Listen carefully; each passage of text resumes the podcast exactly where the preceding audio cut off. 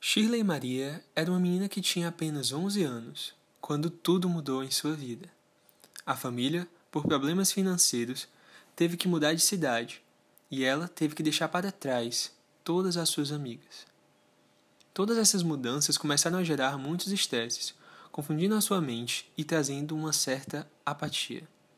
Mas não era só a cabeça de Shirley que estava uma bagunça. O estresse estava alterando outras partes do seu corpo. Uma delas, o intestino, que começava a sofrer alterações devido à alta quantidade de cortisol na corrente sanguínea. O cortisol, por sua vez, aumentava a permeabilidade do intestino e, devido ao estresse, também modificava sua mucosa intestinal, alterando a microbiota local. Microbiota essa formada por trilhões de bactérias e outros seres microscópicos, alguns benéficos, mas outros maléficos. Porém, devido a todas essas mudanças, bactérias patogênicas como Campylobacter e Citrobacter estavam se multiplicando e fazendo a festa nos enterócitos. Eita, menino, com essa permeabilidade intestinal aumentada, agora tá só massa para passar entre os enterócitos e fazer uma festinha no sangue. Ei, Citrobacter, chama aí a galera pra gente dar um rolê ali na circulação sanguínea sistêmica. Só se for agora, mulher! Enquanto que as bactérias se proliferavam e passavam para a circulação sistêmica, as células imunológicas do corpo de Shirley, dispostas a protegê-la de qualquer invasor, estavam antenadas para aquela invasão das bactérias e logo iniciaram as respostas inflamatórias depois de terem seus receptores TOL4 ativados. Epa, Campylobacter e Citrobacter, esculhambação é essa aqui no sangue, hein? Aqui quem está falando são as células imunológicas. Já detectamos todas vocês. Então, nem adianta fugir. Já acionamos uma cascata de reações para a liberação de diversas citocinas pró-inflamatórias. Não, meu irmão. Vocês, células imunológicas, são muito abestadas mesmo, viu?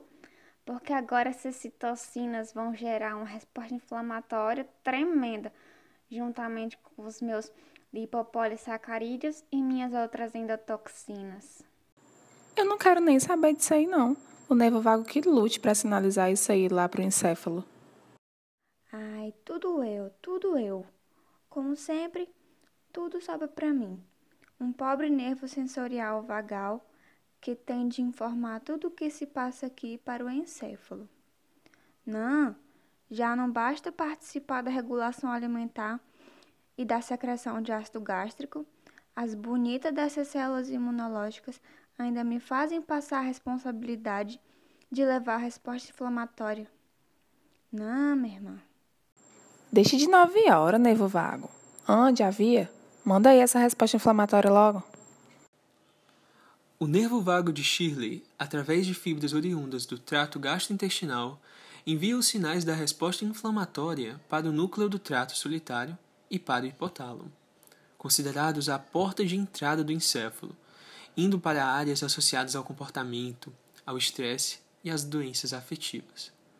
Essa ativação do nervo vago de Shirley, em uma resposta inflamatória ao ataque de bactérias em seu intestino, vai desencadear nas células da glia de seu cérebro a produção de citocinas pró-inflamatórias, que ao atingirem áreas relacionadas ao seu comportamento, irão alterá-lo, fazendo Shirley se sentir cada vez mais como se tivesse perdido a alegria.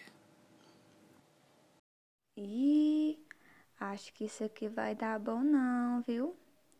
Levar aqui essa resposta inflamatória para o encéfalo, ela tá cheia de citocina e padrões moleculares associados a patogênicos. Menina, isso aqui, quando chegar no cérebro e a célula da glia ver isso, ela vai vir logo com história de produzir citocina pró-inflamatória.